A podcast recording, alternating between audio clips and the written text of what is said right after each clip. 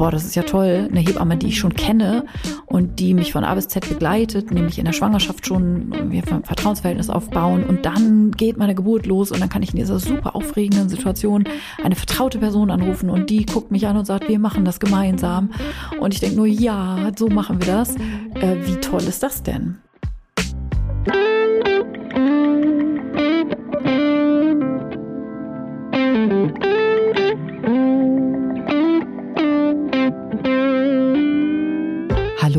Hebammsalon, der Podcast für deine Schwangerschaft und Babyzeit.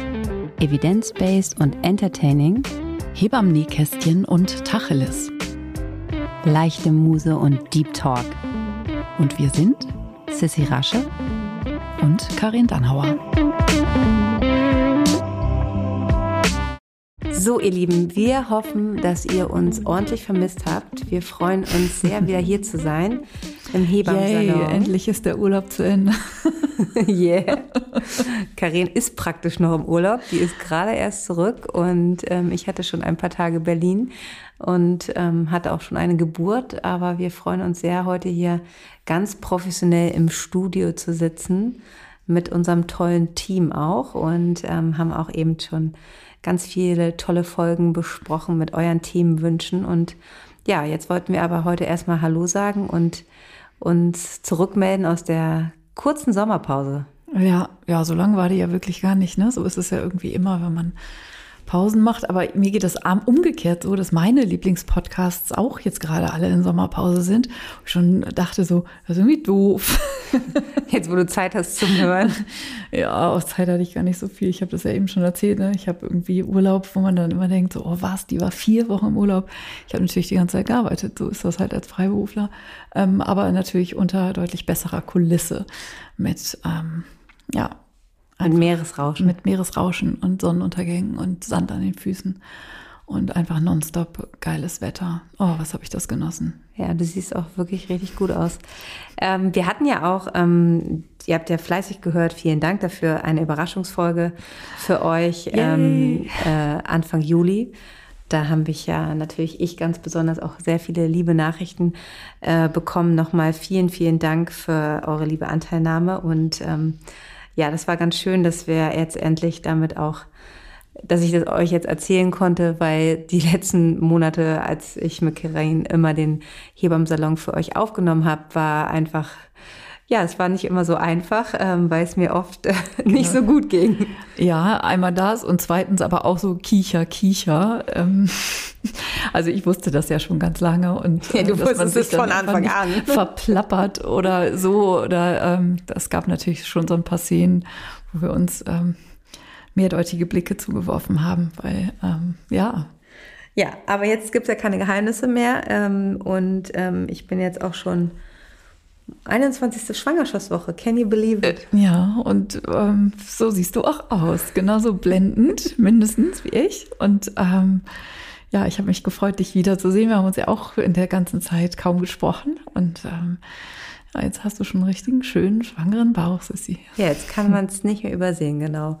Und Keine ähm, Hose passt mehr. hast Nee, ich habe ich hab keine Hosen mehr, die mir passen und ich musste mich jetzt erstmal irgendwie, ähm, klar kann man jetzt im Sommer noch ganz gut mit Kleidern immer, aber ich brauche einfach so ein paar passende Hosen und ich habe es zum ersten Mal äh, äh, in dieser Schwangerschaft, dass ich, ähm, sonst war ich gar nicht immer so empfindlich am Bauch, habe super lange meine ganz normalen Hosen getragen oder einfach ein bisschen höher oder so, aber jetzt bin ich total druckempfindlich und mag nichts am Bauch haben. Das habe ich zum ersten Mal.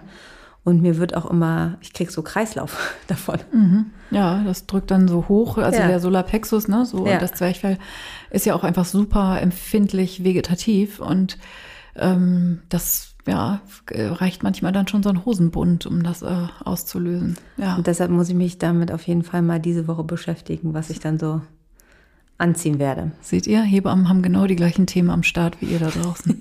genau. Falls ihr irgendwie annehmen solltet, dass wir ja alles sowieso schon wissen und kennen und machen und die Experten sind und so. Perfekt organisiert. Ja, schwanger ist man ja immer selber und sehr hautnah und so. Und natürlich haben wir die gleichen Themen am Start wie ihr auch. Und auf die Frage, ob ich natürlich auch eine Hebamme habe. Oh, da, wie oft hast du sie gekriegt? Wie oft kriegt oft. man diese Frage? Hattest du denn auch selber eine Hebamme? Ja, natürlich. hast du eine Hebamme? Natürlich habe ich eine Hebamme und heute ist auch unser Thema, um ein bisschen äh, Licht ins Dunkel zu bringen, ähm, gerade für diejenigen, die ähm, das erste Mal schwanger sind und wenn man die an der Strippe hat, also oder per E-Mail, dass man ja doch ähm, erstmal verstehen muss, wie dann die unterschiedlichen Hebammen ähm, auch arbeiten. Und ähm, heute ist unser Thema Beleghebamme, weil wir einfach gemerkt haben in den äh, vielen Folgen, die wir jetzt schon aufgenommen haben, dass das doch immer noch nicht so ganz genau verstanden wird, was äh, die unterschiedlichen Aufgabenbereiche einzelner Hebammen sind.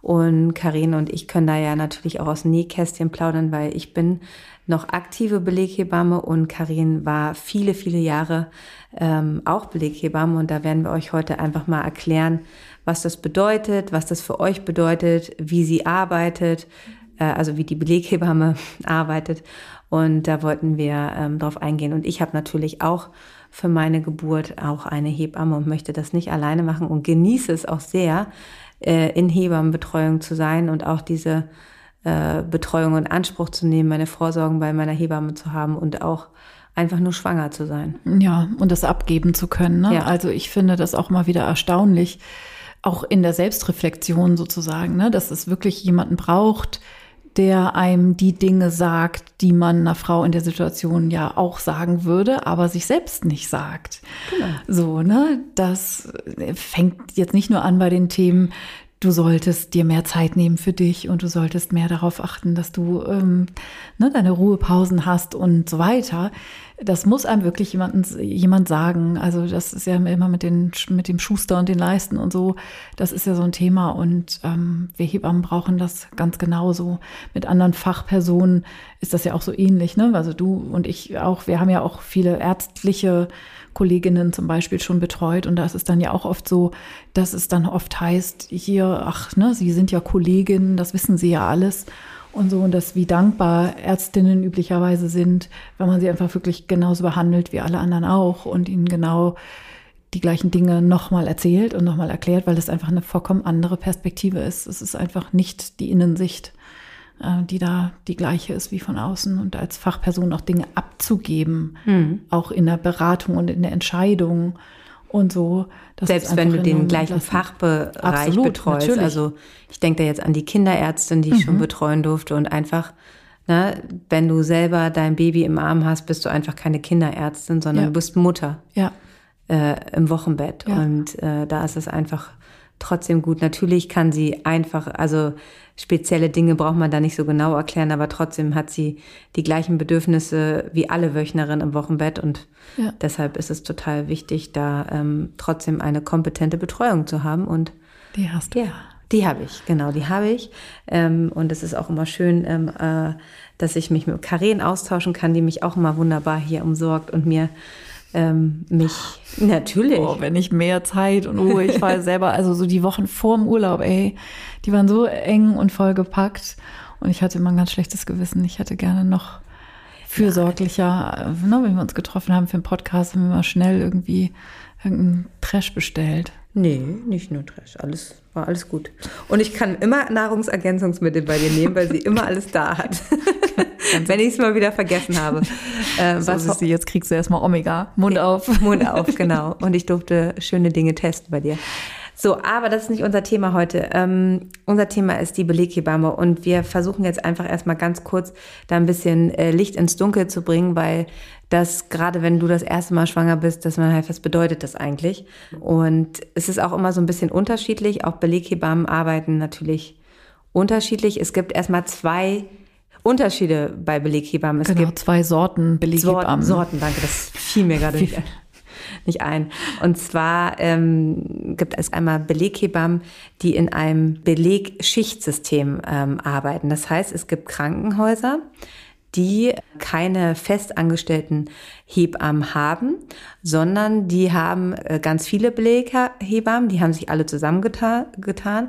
Das sind häufig kleinere Häuser, also Häuser, die auch vielleicht keine Kinderstation haben, wirklich kleinere Häuser, die sich dann, wo sich die Hebammen selber organisieren. Und das heißt nicht, dass man dann eine 1 zu 1 Betreuung hat, sondern das sind Beleghebammen, die sich eigenständig versichern, die eigenständig abrechnen aber die sich im Schichtsystem diese Aufgaben mit den ganzen Hebammen teilen. Das ist sowieso wie ein Hebammenpool. Und oft ist es so, dass ähm, zum Beispiel in Berlin ähm, gibt es ein Krankenhaus, das ist die Hafe Höhe in Spandau, äh, die so arbeitet. Da arbeiten halt ganz viele Hebammen. Und ähm, der Unterschied da zu anderen Krankenhäusern, dass sie eine längere Schicht arbeiten. Die arbeiten im zwölf Stunden nämlich.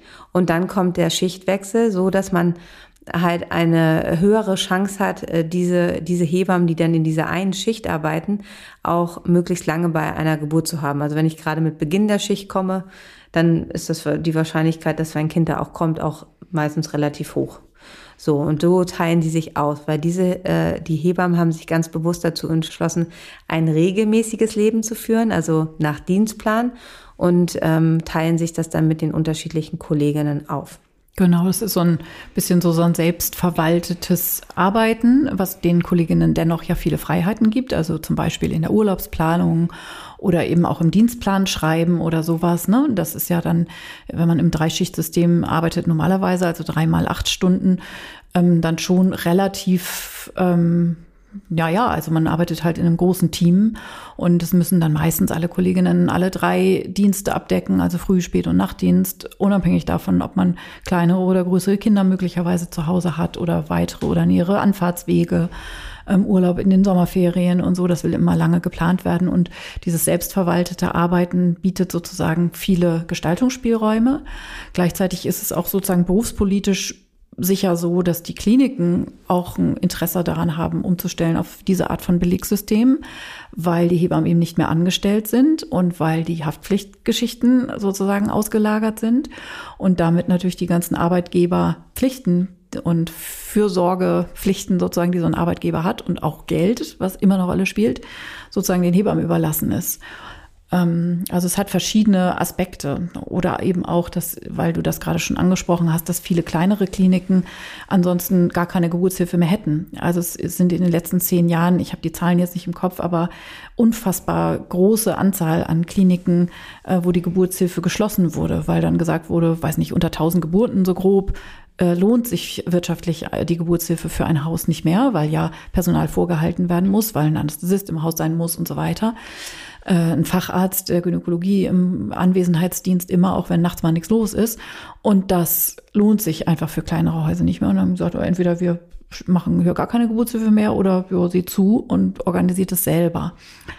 Und ich würde mal sagen, dass eine Frau, die ihr Baby bekommt, in diesem System auch gar nicht unbedingt weiß oder merkt, dass das ein Belegsystem ist, weil es sich eben tatsächlich ganz grundlegend unterscheidet von der zweiten Sorte Beleghebammen, zu der wir gleich kommen, in der Art und Weise der Betreuung, dass man nämlich die, die Frauen und die Hebammen sich gegenseitig kennen und kennenlernen. Das ist eben ein ganz wesentlicher Unterschied. Ihr kommt quasi in die Klinik in dieser Sorte Belegsystem, die wir eben besprochen haben, klingelt am Kreissaal und es öffnet euch eben eine Hebamme die Tür, wie im Schichtsystem auch, die ihr vorher noch nie gesehen habt. Und auch dort wird der Dienst dann entweder nach acht oder nach zwölf Stunden dann zunächst erstmal wechseln. Das ist sozusagen dieses Belegssystem, ähm, was nicht in einer 1 zu 1 Betreuung ähm, angelegt ist erstmal. Und dann gibt es natürlich noch die ähm, die andere ähm, Sorte, lustig. Jetzt sind äh, wir einmal bei Sorte gelandet ja. und kommen da nicht wieder von weg. Dabei war das auch nicht das korrekte Wort, was ich gesucht habe. Egal. Ja, wir müssen uns erst wieder eingerufen hier. Ähm, und das ist so, wie ich zum Beispiel ähm, momentan arbeite noch und wie Karen auch viele Jahre ähm, in Hamburg gearbeitet hat. Ähm, ich habe einen ähm, Belegvertrag mit einem großen Berliner Krankenhaus hier. Und ähm, das heißt, dass ich in diesem Krankenhaus die Räumlichkeiten ähm, nutzen darf. Also ich gehe mit ähm, Frauen, die sich bei mir zur Geburt, zur Beleggeburt anmelden, äh, in dieses Krankenhaus und betreue ähm, die Frauen dann so lange, bis ihr Kind geboren ist. Das heißt, ähm, dass sie eine Zusicherung haben ähm, für eine 1 zu 1 Betreuung, weil ich halt die ganze Zeit an ihrer Seite bin. Und ich darf in diesem Krankenhaus die Räumlichkeiten nutzen. Und ähm, ich habe sozusagen ähm, Arbeit. Ich habe in diesem Tra Vertrag auch unterschrieben, dass ich mich natürlich an die Klinikstandards halte und dass ich äh, mit den Ärzten dort zusammenarbeite. Also ich bin sozusagen ähm, kein festes Teammitglied ähm, in dem täglichen Ablauf, sondern ich komme rein, wenn mich eine Frau äh, zur Geburt ruft, wenn sie regelmäßige Wehen hat oder was auch immer, ähm, dass wir in die, in die Klinik gehen müssen und wir dann dort, ich dann dort die Geburt betreue und dann mit den Ärzten, die vor Ort sind, auch zusammenarbeite. In erster Linie mache ich ja die Geburtsbetreuung bei einer physiologischen Geburt. Da ist gar kein Arzt, aber wenn es zu Auffälligkeiten kommt unter der Geburt, man hat auch in dieser Klinik, weil es ein sehr großes Haus ist, eine Hinzuziehungspflicht. Das heißt, ähm, wenn ich auch, wenn ich eine physiologische, normale Geburt habe, muss ich einen Arzt informieren, der dann kurz reinkommt und mir zuguckt. Das ist auch eine ganz tolle Zusammenarbeit, der mir eher mal hilft, was anreicht, meine zweite Hebamme in Anführungsstrichen ist. Ähm, und genau, und dann aber auch, äh, wenn das Geburt dann gelaufen ist, auch wieder geht. Andersrum natürlich auch, wenn es zum Kaiserschnitt kommt, ähm, also dann bin ich auch dabei, weil ich das Kind entgegennehme, weil bei einer Geburt in Deutschland muss immer eine Hebamme anwesend sein. Genau. Also was ich glaube ich, wenn ich mich noch mal so einen Schritt zurück versetze in eine Frau hinein, die noch nie schwanger war und jetzt schwanger wird und jetzt erstmal sozusagen so, okay, wie geht denn das jetzt sozusagen? Mhm, genau, ne? sehr gut. Dann, dann ist ja der Punkt häufig der, dass man dann erstmal das Bedürfnis hat in Deutschland, weil es einfach sozusagen so sozialisiert ist, man geht, geht erstmal zum Arzt und der bestätigt einem dann in irgendeiner Weise die Schwangerschaft, also macht irgendwann dann Frühnultraschall und so, darüber haben wir auch in verschiedenen anderen Folgen ja schon gesprochen. Aber häufig ist dieser Blick auf, okay, und in neun Monaten muss ich es ja dann auch irgendwann kriegen, das Baby. Und wie geht denn das? Dass das schon noch der übernächste Schritt ist einerseits. Also, dass man irgendwie natürlich irgendwie klar weiß, irgendwann steht die Geburt dann an. Aber dass man erstmal damit beschäftigt ist zu realisieren, uh, wir sind jetzt wirklich schwanger und wie geht das jetzt alles? Und dass es gleichzeitig eben so ist, dass diese Form der Betreuung, die Sissi eben ähm, schon erklärt hat, einer Beleghebamme, dass die so rar ist in Deutschland, weil sie so verbunden ist mit verschiedenen Aspekten, die den Beruf jetzt nicht so eben einfach machen. Also du hast das Private schon angesprochen, eben eine dauerhafte Rufbereitschaft. Ne? Also wenn eine Frau ihr Baby kriegt, dann trägt man sich als Hebamme nicht in Terminkalender ein, äh, 16.10. Äh, und dann kommt das Kind am 16.10., sondern man ist rufbereit, 24-7, äh, rund um die Uhr, ähm, Tag, Nacht, also zu allen erdenklichen Lebenssituationen, wenn man mit dem Partner Sex hat, wenn man mit dem Partner streitet, wenn man gerade in Funkloch bei Ikea ist und so, man hat halt immer Rufbereitschaft. Und das ist einer von und, und, unterschiedlichen anderen auch, aber das ist wahrscheinlich der, der erstmal äh, am nachvollziehbarsten ist, ähm, dass das nicht jeder kann und nicht jeder macht und nicht jeder 20 Jahre lang macht, sondern dass das mit einem hohen privaten Preis sozusagen auch verbunden ist. Und deshalb gibt es nur ganz wenige Beleghebammen, die auf diese Weise arbeiten in Deutschland. Und deshalb, weil es viele Frauen gibt, die das theoretisch gerne machen würden, ähm, ist man ganz schnell ausgebucht. Und deshalb muss man ganz, ganz, ganz, ganz früh, das haben wir schon 98.000 Mal gesagt, das ist ja selbst für die Wochenbettbetreuung mittlerweile so, ähm, sich um so eine Hebamme kümmern. Aber es gibt längst schon nicht mehr in allen Regionen in Deutschland überhaupt die Möglichkeit für Frauen, eine Beleghebamme zu finden, weil es nur noch so wenige gibt davon. Das heißt, wenn das für euch jetzt erstmal alles total attraktiv klingt, in erster Linie bestimmt sowas wie boah, das ist ja toll, eine Hebamme, die ich schon kenne und die mich von A bis Z begleitet, nämlich in der Schwangerschaft schon, wir ein Vertrauensverhältnis aufbauen und dann geht meine Geburt los und dann kann ich in dieser super aufregenden Situation eine vertraute Person anrufen und die guckt mich an und sagt, wir machen das gemeinsam. Und ich denke nur, ja, so machen wir das. Äh, wie toll ist das denn? Aber wenn man das möchte, dann braucht man viel, viel, viel Glück, viel, viel, viel Geld auch ein bisschen, da können wir auch gleich drüber nochmal sprechen und dann muss man sich kümmern. Und jetzt unterbrechen wir unseren Hebammsalon kurz für ein bisschen Werbung. Und auch diese Woche dürfen wir euch wieder ein tolles Produkt von Veleda vorstellen, nämlich das Calendula Shampoo und Waschlotion für Babys und Kleinkinder. Äh, mit Sesamöl aus kontrolliert biologischem Anbau und äh, wertvollem Mandelöl. Und die halten die Feuchtigkeit in der Haut und schützen die kleine, zarte Haut vor dem Austrocknen.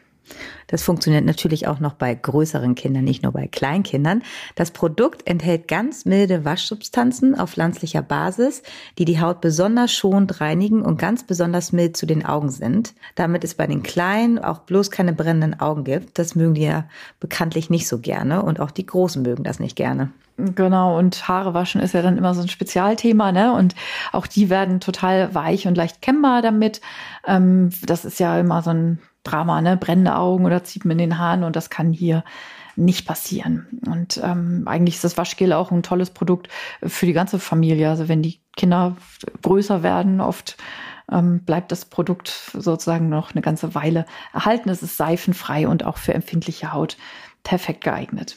Also die Calendula beruhigt die Haut auch total gut, selbst wenn sie mal gereizt ist. Und ich liebe einfach auch den Geruch und benutze es auch selber einfach gerne. In unseren Show Notes findet ihr auch nochmal den Link zum Produkt. Und auf der Seite von Veleda könnt ihr auch nochmal alle Infos über die Inhaltsstoffe äh, finden und euch nochmal selber auch informieren. Werbung Ende! Und weiter geht's mit dem Hebammensalon.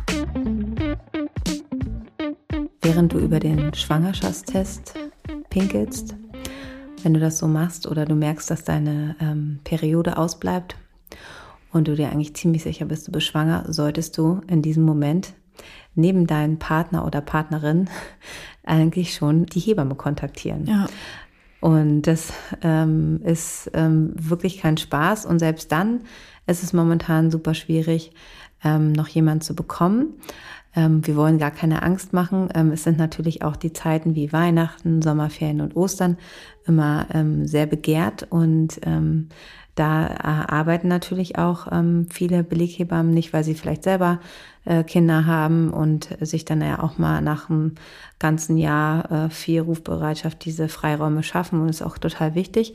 Aber ähm, ihr solltet auf jeden Fall äh, nicht zu lange warten und euch informieren. Und ich kann euch auch als guten Tipp geben, mir geht es auch immer so, dass, dass natürlich, wenn ihr eine Freundin habt oder Familie, die schon mit einer Beleghebamme geboren haben, mit der sie gut zurechtgekommen sind, dass äh, so ein persönlicher Kontakt natürlich immer toll ist. Ähm, da kann ich aus Erfahrung sprechen. Bei mir ist es auch so und das sage ich ganz ehrlich. Wenn ich jetzt ähm, eine Frau betreut habe ähm, und die sagt mir dann, ihre beste Freundin ist schwanger und dann sagt sie zu mir, oh Sissy, kannst du das nicht machen, dann ist es natürlich so meistens das, der Lauf der Dinge, wie man zu seinen ähm, Schäfchen, Frauen kommt, ähm, weil ähm, das natürlich einfach auch mal schön, wenn das über einen persönlichen Kontakt ist. Deshalb ist es eigentlich so, also bei mir ist es jetzt, ich bin jetzt seit zwölf Jahren in Berlin und ähm, ich plane eigentlich immer schon die Wiederkehrer ein, die mich jeden Monat natürlich anrufen. Und damit habe ich gar nicht so viel Kapazitäten für äh, in dem Sinne, in Anführungsstrichen, fremde Menschen, die ich gar nicht kenne, weil ich einfach durch meinen Freundeskreis, ähm, durch den Freundeskreis meines Mannes ähm, so ausgelastet bin. Und ähm, das hört sich jetzt vielleicht wenig an, aber ähm, mir ist halt einfach auch die Betreuung in der Schwangerschaft und im Wochenbett so super wichtig. Und wenn ich zu viele Frauen für die Geburt annehme, sagen wir jetzt mal also ich nehme immer so zwei bis drei. Ich habe aber auch noch drei kleine Kinder zu Hause. Ähm, und ähm, als ich ähm, noch keine Kinder hatte, habe ich auch, habe ich auch mal, habe ich so fünf Frauen betreut, aber habe ganz schnell gemerkt, ich komme da einfach super an meine ähm, Grenzen, weil ich, wenn ich, wenn du so viel arbeitest und auch wenn du keine Kinder hast und keiner auf dich zu Hause wartet, ist es einfach so, dass du ja einfach mal eine Nacht nicht schläfst, aber trotzdem noch fünf Wochenbetten machen musst. Und ähm, natürlich, ähm, weil es immer weniger Hebammen gibt, ähm, man dann nicht die Möglichkeit hat, fünf Kolleginnen anzurufen, dann die, die den Tag übernehmen. Und ähm, je mehr Frauen du annimmst, kannst du einfach diese intensive Wochenbettbetreuung, die mir sehr am Herzen liegt persönlich, ähm, nicht mehr gewährleisten. Und deshalb war es für mich ganz klar, dass ich einfach ähm, bei der Anzahl meiner Geburten, die ich annehme, auf jeden Fall zurückgehen muss, weil ich sonst dieses ganze drumherum, diese Betreuung. Und ihr müsst euch auch vorstellen, da kann Karin auch gleich aus ihrer Zeit noch erzählen, es ist ja nicht so, wenn ich jetzt im August zwei Geburten habe, dann heißt es ja nicht, dass ich die Frauen im September und die vielleicht noch aus dem Juli noch eine Geburt haben nicht sehe, sondern die Wochenbetten ziehen sich ja über acht bis zehn Wochen manchmal. Dann kommen die Schwangeren dazu. Man hat ja nicht nur aktuell diese zwei Frauen in diesem Monat, sondern da schleicht sich ja diese ganze andere Arbeit. Und wenn man eine Frau von Anfang an der Schwangerschaft betreut, bis sie dann die Geburt hat, das Wochenbett, dann noch vielleicht nochmal in der Beikost, ist ja fast ein Jahr vergangen, bis man sich dann, ja. bis man sich nicht mehr sieht. Ne? Und das genau. ist ein super langer Zeitraum, deshalb kann man eigentlich gar nicht so viel machen. Und oft verliert man auch, und da bin ich gespannt, was du sagst, wenn man zu gestresst ist und zu viel macht, dann ist man einfach nicht mehr gut. Also man ja. wird halt auch selber so, ich habe jetzt gerade momentan, ich bin aus dem Urlaub zurückgekommen und ich habe ähm, eine äh, Freundin äh, unserer Familie betreut. Ich wollte eigentlich niemanden im Juli annehmen, aber das ist halt einfach Familie und ähm, ähm, habe jetzt gerade nur dieses ein einzige Wochenbett und ich war da heute, ich hatte halt einfach nur kein anderes Wochenbett. Es ist einfach so schön zu wissen, ich kann erst eine Bauchmassage machen, dann das Baby angucken, so diesen nicht diesen Druck zu haben. Du musst fünf Frauen am Tag sehen und du willst für alle Zeit haben und diese diese Phasen wieder weniger zu machen, die entschleunigen dich auch als Hebamme immer so gut.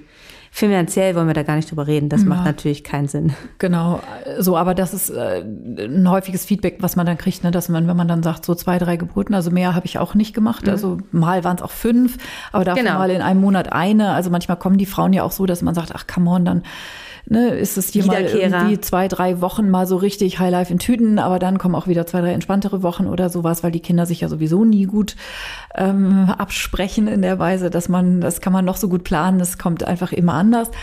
Ähm, aber dass man mehr auch nicht machen kann. Ne? Also wenn man dann hört so, ach was, du machst nur zwei, drei Geburten im Monat, da kommt ja eben genau das dazu, was du eben gesagt hast. Und es ist quasi so ein bisschen auch eine Stilfrage, wie man arbeiten möchte. Also ich kenne eben auch also ich habe auch immer lieber weniger Frauen angenommen, aber die dafür häufiger gesehen und einfach wirklich regelmäßig alle vier Wochen mindestens die in der Schwangerschaft gesehen. Und ich kenne natürlich auch das andere Modell oder Kolleginnen, was total in Ordnung natürlich ist. Also jeder macht das so, wie er das äh, gerne möchte, ähm, wo mir die Frauen dann erzählen, die bei mir zum Beispiel im Geburtsvorbereitungskurs sind, das machen Beleghebammen oft ja nicht, weil man, wenn man einen Kurs anbietet, ja jederzeit angerufen werden könnte dass jetzt eine Geburt losgeht und man dann, keine Ahnung, jeden zweiten Kurstermin absagen muss oder sagen muss, hey Leute, ich gehe dann jetzt mal, ist immer ein bisschen schwierig. Deshalb habe ich relativ viele Frauen, die eine Beleghebamme haben, bei mir in den Geburtsvorbereitungskursen, deine im Übrigen ja auch. Ähm, du schickst ja auch immer gerne meine Kurse, wenn dann hoffentlich bald mal mit äh, Corona und so endlich auch wieder vernünftig Kurse stattfinden können. Ähm, dass man da dann häufig hört, ich habe eine Beleghebamme, oh, dann habt ihr euch doch bestimmt schon häufig gesehen, äh, ja, einmal oder so. Oder dass mich Frauen anrufen im Wochenbett, ähm, du, äh, ich weiß, du bist ja gar nicht zuständig, wir waren, waren bei dir im Geburtsverwaltungskurs und so, aber ähm, die Wochenbettbetreuung, das ist mit unserer Hebamme jetzt ein bisschen schwierig, weil die ist immer im Kreissaal. Na, also wenn man natürlich, ich sage immer zehn oder zwölf oder 15 Geburten schrubbt im Monat und es gibt Beleghebammen, die das tun und die das auch gebacken kriegen und Hut ab und alles, ähm, aber wenn man sich das dann mal ausrechnet, dass ja die Hebamme auch nicht weiß, wann sie im Kreissaal ist, das heißt, sie hat ja am Tag wenn sie die Frauen alle auch Wochenbett betreuen will, hat sie sich einen Tag vollgepackt von 10 bis 19 Uhr mit Wochenbettbesuchen. Und jetzt muss ich aber stattdessen in den Kreissaal. Dann muss ich die sieben Frauen alle anrufen und sagen, sorry, ich komme heute nicht, ich bin im Kreissaal. Und am nächsten Tag ist möglicherweise wieder eine Geburt. Und das ist dann einfach natürlich auch eine andere Art von Wochenbettbetreuung, die man dann genießt. Ähm, und das ist dann durchaus auch, also ihr werdet euch jetzt eure Beleghebamme wahrscheinlich eh auch in der Weise nicht aussuchen können, aber das ist schon auch was, was das Arbeitsmodell auch voneinander unterscheidet und wo ihr einfach auch ne, gucken könnt. Und das, wenn Aber ich finde schon, dass man sowas auch im Erstgespräch, wenn man sich ja. kennenlernt, gut fragen ja, kann. Na klar. Weil ich muss ganz ehrlich sagen, ich kenne das auch und ich, ähm, äh, es gibt ja auch wirklich so Beleghebammen, die machen halt einfach gerne die Geburt und haben aber gar nicht so Lust aufs Wochenbett. Wird aber oft dann auch nicht kommuniziert, was doof ist. Ich finde es immer cool, wenn man ehrlich sagt, hey, ich nehme mich gerne noch zur Geburt an, Wochenbett kann ich aber nicht, dann kann man ja da sozusagen auch noch eine andere Lösung finden, weil das ist auch ähm, ein Modell, ähm, was, ähm, was ich auch öfter mache, mhm. wenn ich dann wirklich noch ähm, wenn mich jetzt zum Beispiel eine Kollegin oder so anruft und sagt, äh, Sissy, die braucht einfach eine 1 zu 1 Betreuung, weil einfach, was weiß ich, was da alles schiefgelaufen ist oder so, kannst du einfach noch die Geburt machen. Ich mache alles drumherum. Schwangerschaft, klar, lernt, muss man sich natürlich ein, zweimal kennenlernen ähm, und übernehme auch das Wochenbett. Das ist für mich natürlich auch eine Entlastung, wo ich halt weiß, ich habe das jetzt auch so kurz vor meinem Urlaub gemacht. Ich hatte eine ganz liebe Frau, die mich schon beim ersten Kind gefragt hat. Ähm, da, ich, da war ich aber auch im Urlaub oder kurz vorm Urlaub. Jetzt hat sie genau wieder zur äh, äh, gleichen Zeit ähm, ihr zweites Kind. Ihr Termin war auch wieder genau kurz vor meinem Urlaub. Und da hatten wir das dann auch so geregelt. Ich habe gesagt, ja, ich bin bis da und da da, ich mache deine Geburt. Aber wir haben uns einfach auch gemeinsam geguckt, wer kann dann die Wochenbettbetreuung übergehen. Und das war einfach super schön. Sie hatte eine tolle Geburt oder ich durfte sie bei ihrer Geburt begleiten und das ist auch wirklich wunderschön gewesen. Und dann habe ich einfach an eine tolle Kollegin übergeben, die dann die Wochenbettbetreuung übernommen hat, ähm, weil ich im Urlaub war. Und auch ich hätte es nicht schaffen können, weil ich einfach schon zwei andere Frauen hatte, die ähm, Wiederkehrerin waren. Und bei, es ist so ein bisschen so wie mit dem Kindergartenplatz. Mhm. Ähm, einmal in, you're in. Ne? Mhm. Also es sei denn, ich bin jetzt wirklich einfach nicht da oder ich kriege ein Baby. Ja. Bis jetzt habe ich aber auch alle meine äh, lieben Frauen, die ich ähm, schon sehr oft und äh, gerne auch nochmal betreuen will, die haben mich natürlich schon alle kontaktiert und sagt so, okay, äh, wann bist du wieder ungefähr ready? Wir planen jetzt schon Kind zwei, drei, ähm, weil ich natürlich auch gerne die äh, man wächst ja auch zusammen. Natürlich, das ist ja auch Du kennst schön, das ja, ne? klar. Also, äh, dass man dann Familiengeschichte. genau, wenn dann ist man auch einfach traurig, wenn dann die eine anruft und weiß so, oh, das würde ich jetzt halt auch gerne selber machen, aber ich kann jetzt gerade nicht. Deshalb bin ich ganz happy, weil viele von meinen haben mich wirklich angerufen, jetzt schon so, okay, wir gehen jetzt in die, äh, in die weitere, wie sieht die weitere Kinderwunschplanung aus und haben uns dann schon so ein bisschen abgesprochen, weil ich ähm, auf jeden Fall ähm, bei äh, unserem vierten Kind ähm, das nicht so machen möchte wie bei Lilo. Ich möchte mir ein bisschen mehr ähm, Ruhe gönnen und einfach nicht gleich wieder in die Rufbereitschaft gehen, so sehr ich die Geburtshilfe liebe und mein Herz auch weiterhin dafür schlagen wird. Aber es ist halt einfach mit einem vollgestillten Baby einfach hardcore. Ja. Und da möchte ich mir dieses Mal auf jeden Fall mehr Ruhe gönnen Ja. und einfach auch das genießen. Und ihr müsst auch ähm, äh, überlegen, ist es jetzt auch so bei mir jetzt gewesen wieder, ich kam aus dem Urlaub und äh, meine Freundin, die hat auf mich gewartet, die war, entschuldige, die war schon in der Rufbereitschaft und ähm, dann waren auch mit einem Schlag die Ferien vorbei, so, weil man kann sich dann nicht mehr aus Berlin wegbewegen. Also es gibt ja auch einen Radius. Also diese Spontanität auch für die Familie, dass man jetzt mal kurz irgendwie ähm, übers Wochenende ah, spontan, wir haben alle frei, ähm, nach sonst wohin fährt, nach äh, äh, ein- einfach irgendwo übers Wochenende nett einfach. Das geht halt einfach nicht, ne? Und das ist einfach auch so was, was meine Tochter letzte Woche zu mir sagt, weil ähm, sie war ganz traurig. Ich sollte sie eigentlich zu meiner, sie waren jetzt, haben jetzt eine Woche Urlaub gemacht, meine Großen bei ähm, meiner Mama, und sie war ganz traurig, dass ich sie nicht hinbringen konnte, weil ich halt einfach Rufbereitschaft hatte. Und ähm, dann hat sie auch gesagt zu mir, Mama, also dass man dieses mit den Babys einfach nicht besser planen kann, ne? Dass man nicht genau weiß, wann die kommen. Das ist so anstrengend. Nie kannst du hier wegfahren.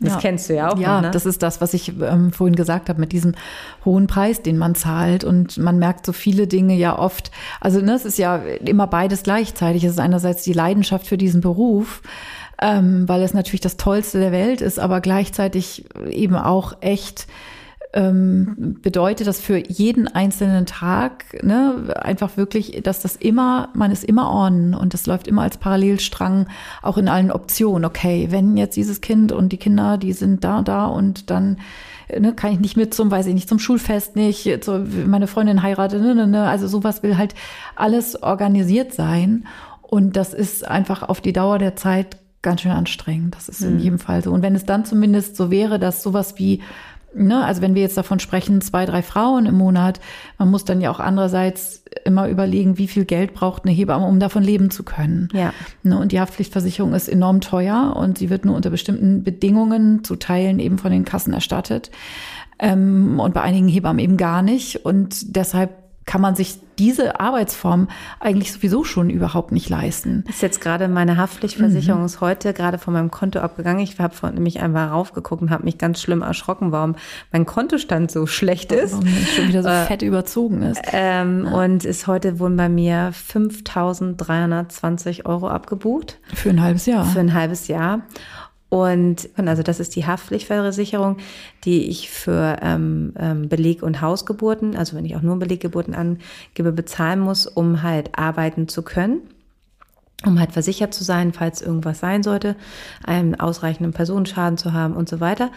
Ähm, und das ist natürlich viel Geld. Und für eine gesetzlich versicherte Frau, nur mal, um euch mal so ein paar, ähm, dass ihr ein paar Anhaltspunkte bekommt, ähm, was der Verdienst ist. Also eine Beleggeburt ist auch deutlich aufwendiger für mich als eine Hausgeburt, weil ich ähm, sehr viel Papierkram auch erledigen muss. Jedenfalls so ist es in dem Haus, in, dich, in, in dem ich arbeite, Behandlungsverträge auszufüllen.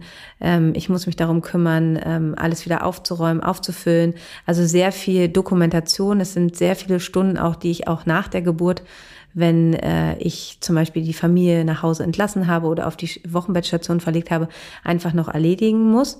Und für eine ähm, so eine grobe Pauschale für eine Beleggeburt sind es ungefähr 250 Euro. Das ist das, was mir die Krankenkassen bezahlen.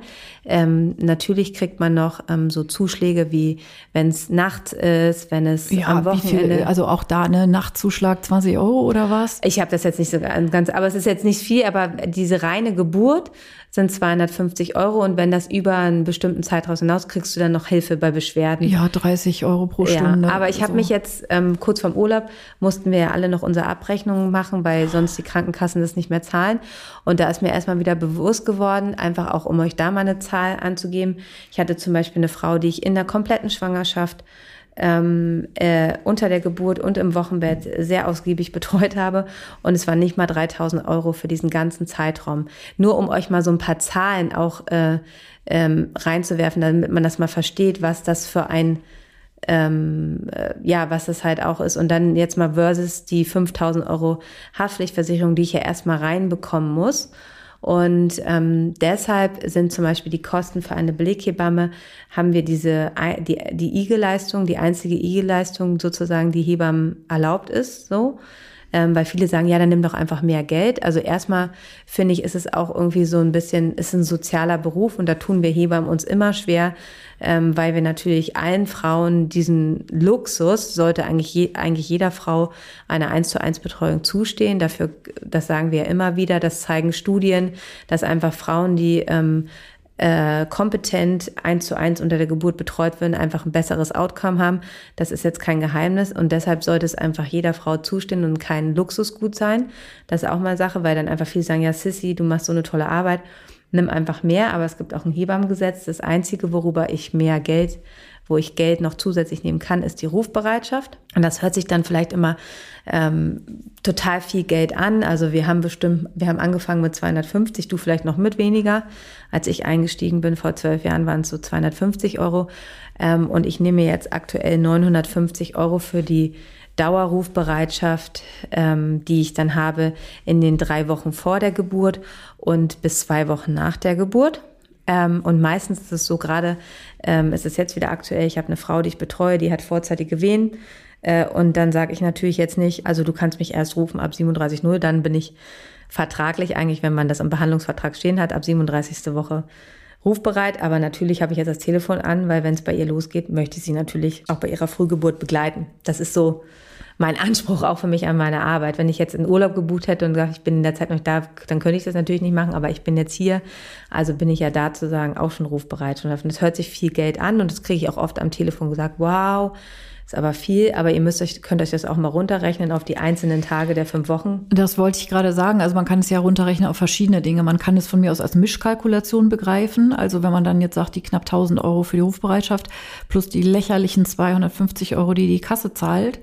Also das muss man, kann man ja auch nochmal auf den Stundenlohn umrechnen. 250 Euro brutto kriegt eine Hebamme für die Betreuung einer kompletten Geburt. Also wenn ich mein Auto in die Werkstatt bringe zur Inspektion, äh, dann zahle ich das Dreifache. So und ähm, wenn man sich jetzt mal überlegt, was eine Geburt kostet, also da ist eine Pauschale eben enthalten von acht Stunden Geburtsdauer. Äh, da musst du mich mhm. jetzt korrigieren, weil ich lange keine Geburt mehr abgerechnet habe. Acht Stunden Geburtsdauer plus vier Stunden postpartale Betreuung. Drei. Drei, okay, also ne, elf Stunden. Ich bin nie nach drei Stunden 250 Euro durch elf. Das ist der Stundenlohn, den eine Hebamme für eine Geburt hat. Das muss man sich mal reinziehen. Mhm.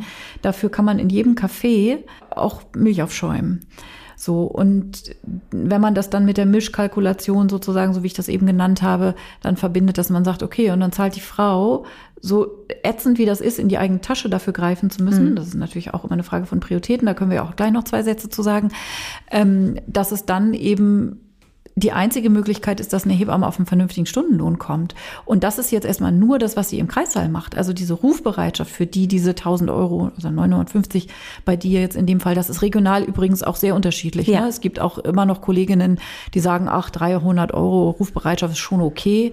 Und dann kenne ich aber auch Kolleginnen in Hamburg, die nehmen 2000 Euro Rufbereitschaft, was ich auch in Ordnung finde im Übrigen. Ähm, aber was natürlich dann sofort die Schere aufmacht, dass es dann ähm, so wie du das eben gesagt hast, eben ein Punkt wird, den sich nicht mehr jeder leisten kann, der aber eigentlich sich jeder leisten können sollte. Aber so ist das eben leider. Und wir Hebammen ne, als sozialer Beruf und so einerseits, andererseits ähm, müssen wir eben auch Familien davon ernähren, unsere eigenen nämlich. Und im Zuge dessen, dass einfach der Gender Pay Gap, da können wir jetzt irgendwie verschiedene frauenpolitische Themen aufmachen, es ein absolutes Unding ist, dass diese Berufsgruppen so beschissen bezahlt werden, ähm, dass es einfach, finde ich, längst an der Zeit ist, auch oder gerade oder sonst wie als Hebammen aufzustehen und zu sagen, nein, ich arbeite für diesen lächerlichen Betrag nicht mehr. Ähm, es ist ein hochqualifizierter Beruf mit einer maximalen Verantwortung, mit einer maximalen Kompetenz. Es ist mittlerweile sozusagen ein akademischer Beruf. Und da zeigt mir mal den Akademiker, der für so ein und vor allen Dingen nicht Einstiegsgehalt, das kommt ja noch dazu.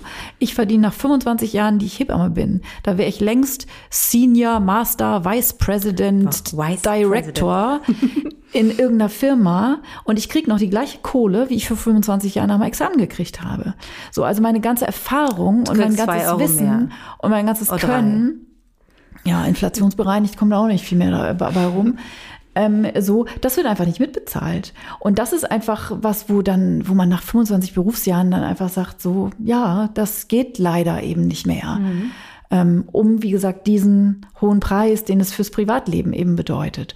Und da höre ich dann manchmal auch so diesen Satz, tja, Augen auf bei der Berufswahl, wo ich dann sagen kann, ey, als ich 18 war und mich entschieden habe, Hebamme zu werden, da habe ich dann auch gedacht, ach, was weiß ich, ich weiß gar nicht mehr, was damals das Einstiegsgehalt war, so zweieinhalbtausend Euro im Monat ist doch voll viel Geld. Aber was das dann sozusagen heißt, wenn man mit Steuerklasse 1, weil man nie geheiratet hat, äh, da irgendwie eine ganze Familie äh, mit, mit versorgen soll, 20 Jahre später, da hat man ja überhaupt keine Vorstellung davon. So, also, ne, das ist natürlich nicht das einzige Kriterium, aber es ist auch ein Kriterium, weil es eben nicht unser Hobby ist und unsere, äh, unser, weiß ich auch nicht, Samaritergeist, sondern weil es eben Beruf ist.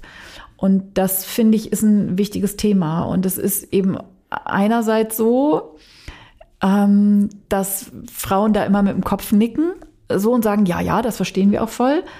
Außer wenn sie selber gemeint sind, wenn sie diejenigen sind. Also in Deutschland ist es auch sicher eine Mentalitätssache, weil so diese Krankenversicherungskarte einfach ja normalerweise die Währung ist, mit der das funktioniert im Gesundheitswesen. Also normalerweise gehe ich zum Arzt, gebe meine Karte hin und die Idee, dass man überhaupt irgendwas dazu bezahlt, ist einfach komplett neu. Hm.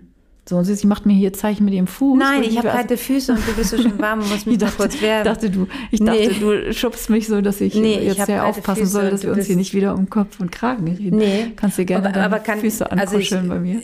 Jetzt gehen wir natürlich ab, wir erklären euch einmal. Ja. Aber ich finde es ganz gut, einfach mal diesen, weil das verstehen einfach nicht viele und deshalb war es auch, ähm, äh, kam auch der Wunsch auf, einfach mal zu erklären, was ist denn überhaupt eine Beleghebamme, weil das einfach immer wieder diese Frage ist und auch ich, äh, weil viele denken dann auch so, ah ja, dann kann ich die dann in das Krankenhaus, wo ich gerne auch noch hin möchte, mitnehmen. Mhm. Ne? Also die das sind, geht nicht. Nee. Das geht natürlich nicht. Also die hat einen Vertrag mit dem Krankenhaus wo sie sich für entschieden hat, wo sie ähm, ähm, auch eingearbeitet ist. Ähm, und da müsst ihr dann auch hingehen. Deshalb habe ich auch viele Frauen, die ich im Westen betreue, also im West, also auf der westlichen Seite von Berlin, und die mit mir dann trotzdem in den östlichen Teil fahren, weil sie einfach gerne von mir betreut werden wollen. Und ich sage auch immer zu allen Frauen, es ist scheißegal, äh, was für ein Krankenhaus es ist. Wenn du deine Beleghebamme hast und mit der fühlst du dich wohl, dann ist die Wandfarbe oder ob dir da jetzt vielleicht das nicht äh, da weniger Komfort ist, äh, das interessiert dich bei, äh, bei deiner Geburt herzlich wenig, sondern da ist es wichtig, dass du deine Vertrauensperson äh, dabei hast. Und wenn die dann halt einfach nicht um die Ecke ist, sondern du hast da noch eine bekommen, dann go for it. Ja, und ähm, Ähm, also ja. diese 1000 Euro sind aus meinem Gefühl die best investiertesten 1000 Euro, die ihr jemals investiert habt, weil ihr so unfassbar dafür, viel dafür kriegt. Ne? Also ihr kriegt einfach dieses Gefühl, ihr habt eine Hebamme und die ist für euch ähm, einfach die Expertin, die euch durch die Schwangerschaft, die Geburt und das Wochenbett begleitet. Und der ihr dann auch mal eine WhatsApp schicken könnt. Also nicht, dass sie dann auch drei Sekunden später dann immer unbedingt geantwortet haben muss, aber dass ihr jemanden habt. Ey, wie sehr würde ich mir das wünschen? Ich würde so viel Geld dafür bezahlen, wenn ich ein ich habe nur noch einen Kinderarzt, wo das so ähnlich funktioniert. Aber wenn ich einen Kinderarzt hätte, dem ich mal eine WhatsApp schreiben kann am Wochenende, wenn es dringend ist, oder einen Chirurgen, der mir irgendwie noch mal nach, also so, also dieser Servicegedanke auch. Ähm, wie gut sich das anfühlt, gut betreut zu sein. Also wir haben ein gutes Gesundheitssystem natürlich in Deutschland, aber man merkt schon auch an allen Ecken und Enden, dass die Zweiklassenmedizin sowieso längst Realität ist. Und wie toll fühlt sich das an, wenn man einfach sozusagen sagen kann, ey, das ist so ein rundum sorglos Beratungs-, Betreuungs- Paket, mhm. wo man einfach weiß, man ist in den kompetentesten Händen der Welt und man kann alles fragen, natürlich nicht zu jeder Tages- und Nachtzeit und so, aber man hat dann dieses dieses Ding aus dem Kopf, mhm. dass man einfach sich immer fragen muss, oh, gehe ich jetzt zum Arzt oder nicht? Ist das normal oder nicht? Man hat einfach jemanden, der einen dadurch coacht. Ey, wie geil ist das? Also es ist schon wirklich die Luxusversion einer Betreuung in der Schwangerschaft mit einer Bele Beleghebamme und drumrum und Geburt sowieso und Wochenbett. Ähm, und leider gibt es das nicht für jede Frau. Das ist wirklich sozusagen der große Haken an der Sache, wo unser Herz auch regelmäßig blutet. Weil natürlich wäre es super, wenn alle Frauen genauso betreut werden könnten. Yes, that's true. Was ich ähm, gerade immer ähm, noch habe, ist, was ich total unfair finde, dass ja ganz viele von euch eine private Zusatzversicherung für das Krankenhaus haben. Ja? Mhm. Und ähm, dann heißt es ja sozusagen, dass man Oberarztleistung hat, Chefarztleistung und äh, Einzelzimmer oder so, ne? Aber die, die die Geburt leitet und die da wirklich stundenlang sitzt und macht, die ist in dieser privaten Zusatzverleistung, äh, äh, privaten Zusatzversicherung nie drin. Kennst du das? Ja, aber ich habe das ehrlich gesagt immer gemacht. Ich habe immer eine private Rechnung geschrieben und sozusagen den Frauen gesagt, hier, ne, wenn das nicht übernommen wird, äh, schick mir mal ja, den Bescheid. Ja, ich habe das auch ganz oft versucht, aber es ist, die sagen, es ja, wahrscheinlich haben die den äh, Krankenversicherungen ja. hassen diesen Trick äh, haben die es mittlerweile raus natürlich. Ne? Ja. Also ich habe das damals, also es ist ja auch schon ein bisschen her. Also ich habe nach der Geburt meiner zweiten Tochter ähm, eben aufgehört, als Beleghebamme zu arbeiten und habe danach noch so eine Handvoll Frauen irgendwie mehr so sozusagen Die sie angefleht haben. Äh, genau. genau die unmoralische. Angebote gemacht haben. ja, auf dem Ohr bin ich ja taub tatsächlich. Also entweder ich habe da Bock drauf oder nicht.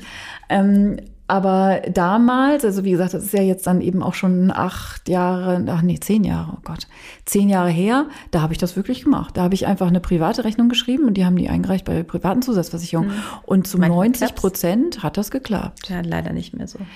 Aber ich habe ja auch in Hamburg, in Hamburg war ja auch die Rufbereitschaft zum Beispiel in der privaten Gebührenordnung mit drin, mhm. also zu einem gedeckelten Betrag, aber das die war auch, auch immer noch ganz cool. Ähm, so, aber ja, äh, in dem Kontext natürlich hört man, also das können wir vielleicht auch nochmal aufklären an der Stelle. Ich weiß nicht, wie das jetzt ist, aber ich habe regelmäßig natürlich die Anfrage von Frauen gekriegt, okay, ja, verstanden, das ist super teuer. Kannst du nicht stattdessen was anderes abrechnen? Äh, können wir nicht das irgendwie dealen? Nope, das geht natürlich nicht. Und macht eurer Hebamme bitte nicht so unverschämte Angebote, weil das ist natürlich Abrechnungsbetrug. Ähm, das macht die natürlich nicht und darf das auch nicht und wird es auch äh, aus verschiedenen anderen Gründen natürlich nicht machen. Aber das fällt mir gerade nochmal an dem Punkt ein. Aber vielleicht ein guter Punkt jetzt auch noch, weil dann haben wir, glaube ich, euch das auch genug erklärt, ist, ähm, wie findet ihr eine Beleghebamme? Also erstens, ähm, ihr ruft ähm, die Beleghebamme an nach dem positiven Test. Ähm, ihr solltet euch ähm, in eurem Freundeskreis, wenn ihr einfach wisst, jemand hatte eine, ja, ähm, dann wendet euch an den, auch wenn ihr vielleicht gerade erst den positiven Test habt. Erfindet nicht irgendeine so Geschichte von irgendeiner Freundin, einer Freundin. Das ist ja immer so süß, wie alle fragen. Die, die, die reihen das ja auch und die können das ja, ähm, äh, sind ja auch nicht bescheuert. Also, dass man sich halt einfach anvertraut und sagt, hey, ähm, weil so ein persönlicher Kontakt zu einer Beleghebamme, die vielleicht schon ein, zwei oder auch nur ein Kind mit ihr bekommen hat und sagt, hey, ich habe jetzt hier eine gute Freundin, ähm, das ist auf jeden Fall immer das ist schon mal ein guter Weg von hinten rum. Ja, Vitamin B, also so blöd wie das jetzt klingt, ist da dann Gold wert in der Weise, dass man einfach, also wie du das vorhin ja auch beschrieben hast, ne, wenn ich einfach weiß, hey, wir ticken gut miteinander und deren beste Freundin, mit der werde ich auch gut ticken, ähm, come on, dann ja. nehme ich die noch, so, ne? Ja, und es gibt auch einfach ganz oft Frauen, sagen, die sagen zu mir, Sissy, die passt gut zu dir. Genau. Und es genau. gibt auch Frauen, die sagen, nee, mit der würdest du nicht gut passen. Also ja. so, das ist ja auch okay. Ähm, das ist ja auch wichtig, dass es so viele unterschiedliche Hebammen gibt und nicht jeder passt zu mir. Das ist auf jeden Fall klar. Ähm, äh, das ist erstmal der erste Tipp. Der zweite ist, jedes Krankenhaus hat eine Website, da sind die Beleghebammen aufgeführt. Schreibt den E-Mails, ruft die nicht hintern, also ich kenne das von mir. Meine Handynummer findet man auch im Netz. Ich habe sie jetzt von der Website vom Krankenhaus runtergenommen. Wenn Frauen mich dreimal hintereinander anrufen und auf ich nicht rangehe auf dem mhm. Handy, ja, dann bin ich schon richtig aggro. Also es ist jetzt, ich verstehe das schon, aber dann denke ich mir halt so, wenn ich einmal nicht rangehe, dann heißt das was. Dann heißt es, dann bin ich im Termin ja. oder so, dann schreibt ihr eine nette SMS. Ähm, äh, meldet euch ruhig auch nochmal, weil es ist einfach so, man hat 35.000 Anfragen am Tag ähm, wartet zwei Tage, schreibt nochmal, Herr, ich weiß, du hast viel zu tun. Ich würde sowieso jetzt mal ganz unter uns niemals auf eine Handynummer von jemandem, den ich nicht kenne, einfach so anrufen. Ich finde das so. Ähm, das können die aber, aber nicht zum Beispiel um 21 Uhr. Ich habe manchmal auch so Anrufe um 21 ich Uhr. Ich würde auch nicht um 14 Uhr irgendwo anrufen. Ich, also, aber das ist wahrscheinlich Typsache. Ja, ihr könnt auf jeden Fall, auf, wenn die Handynummer da angegeben ist, könnt ihr da auch anrufen, aber nicht dreimal hintereinander, bis endlich jemand rangeht. Da macht ihr euch nicht beliebt. Das kann ich einfach nur aus Erfahrung sprechen. Dann schreibt lieber eine, eine Nachricht oder schreibt das auch eine E-Mail-Adresse, eine E-Mail. Wenn die sich nicht zurückmeldet, das ist einfach so, weil man so viele hat, das schafft man, also man, man ist alleine mit dem Absagen von Frauen mhm. einen halben Tag beschäftigt mhm. immer. Und die Zeit hat man nicht immer. Deshalb schreibt dann ruhig nochmal, nicht schlimm. Ähm, genau, auf den Krankenhäuserseiten findet ihr die, ähm, die Beleghebammen, die da aktuell noch arbeiten. Guckt euch wirklich auch Krankenhäuser an, wo ihr im ersten Blick halt irgendwie nicht denkt, dass es jetzt geil ist, ähm, dass ihr da einfach guckt, ob es da auch Beleghebammen gibt. Ähm, dann gibt es eine Seite über den Deutschen Hebammenverband ähm, äh, in Zusammenarbeit ähm, mit Kehler. Wie heißt das nochmal? Kelea. Kelea. Das habe ich jetzt mal ausprobiert. Amelie? Also, nee, ja genau, genau. Ich habe selber mal ausprobiert und das ist eigentlich ganz cool gemacht, weil da kriegt ihr auch eine Übersicht und da sind halt einfach auch noch, da können sich die Hebammen selber eintragen die halt gesucht werden wollen. Das ist halt so ein Punkt. Ne? Ja. Also ne, ich bin so, also wenn ich irgendwie mitkriege, ich bin schon wieder auf irgendeiner äh, Babyclub irgendwas Website irgendwie gelistet, wo ich immer denke so, ey, ich will da, also so wir könnten, weil du gerade gesagt hast, ne, Absagen können wir gar nicht genug schreiben und so. Aber das ist eine Seite ähm, vom Deutschen Hebammenverband, genau. äh, ähm, da kommt ihr auch direkt, wenn darauf Deutsche Hebammen Hebammensuche, kommt ihr darauf, ähm, verlinken wir euch in den Shownotes, wo halt einfach Hebammen sich einfach eintragen können, die noch Kapazitäten haben wollen, also die noch, und da könnt ihr genau angeben, was ihr wollt, vielleicht wollt ihr eine Hausgeburt oder nur Wochenbettbetreuung und darüber könnt ihr eine finden. Aber ich finde und aus der Erfahrung der vielen Jahre, der persönliche Kontakt über solche Sachen zu gehen, das funktioniert einfach ähm, äh, am besten. Und da solltet ihr euch wirklich nicht scheuen und wirklich einfach euch dann auch der Person vielleicht anvertrauen, weil die ja selber in der Situation war äh, und ähm, dann so über die Hebammensuche äh, ähm, euch auf die Suche machen und scheut wirklich nicht diese Rufbereitschaft. Ähm, guckt, ob ihr das, auch wenn das für euch wirklich ein finanzieller Aufwand ist, ob man nicht vielleicht sagt, das ist auch ein tolles Geburtsgeschenk von Großeltern, von Familie, dass ihr sagt, wenn ihr jetzt vielleicht einfach gerade in einer schwierigen Situation seid, dass man da zusammenlegt, weil das ist einfach gut investiertes Geld, ähm, weil es euch jahrelang begleiten wird und ein guter Start ins Leben ist einfach toll. Ja, absolut. Schönes Schlusswort. Ne? Oder? Ja, und ich freue mich nämlich jetzt auch, ähm, meine letzten Geburten noch dieses Jahr zu begleiten, bevor ich dann in meine Babypause, Gott, krass, ja. Babypause. Ja, ich, ich habe auch am Wochenende zu meinem Mann gesagt, ich bin wirklich schwanger. Kannst du es glauben? Mhm. Und da meinte er auch zu mir noch mal ein paar Tage, das fand er so süß, ähm, als du gesagt dass du es nochmal realisiert hast, dass du jetzt wirklich, dass wir noch ein Baby kriegen. Es war erst so ein bisschen Schock, aber jetzt freuen sich irgendwie alle so und ich freue mich auch. Aber es ist immer so, dass ich immer noch denke so, heute Nacht hatte ich das auch so, es hat sich so doll bewegt und äh, so und ja, wir kriegen aber noch ein Baby. Ja, wie schön. Ja, ja. das Tollste der Welt. Ja. Und äh, deshalb auch ich ähm, freue mich, dass ich einfach diese Betreuung habe. Die Rufbereitschaft ist auf jeden Fall richtig investiertes Geld und da schließe ich mich nur an. Mhm. Vier, beim viert, viertes Mal Rufbereitschaft. Also, ihr Lieben, wir wünschen euch einen guten Start in die Woche. Wir freuen uns riesig, dass wir wieder da sind, dass ihr wieder da seid. Ähm, wir haben viele tolle Themen für euch. Wir haben in den nächsten Wochen auch Gäste für euch. Es wird jetzt einmal im Monat bis Weihnachten ein Gast geben oder eine Gästin. Ähm, und das darf ich auch schon verraten. Wer das ist, verraten wir natürlich nicht. Ähm, aber wir haben ähm, vorhin ganz viele spannende Themen für euch ausgearbeitet und wir freuen uns, wenn ihr nächsten Montag wieder einschaltet. Und bis dahin eine gute Woche. Macht's ganz gut und bis bald. Tschüss. Tschüss. Das war der Hebammensalon mit Sissi und Karin. Produktion Lisa Golinski, Redaktion Julia Knörnschild.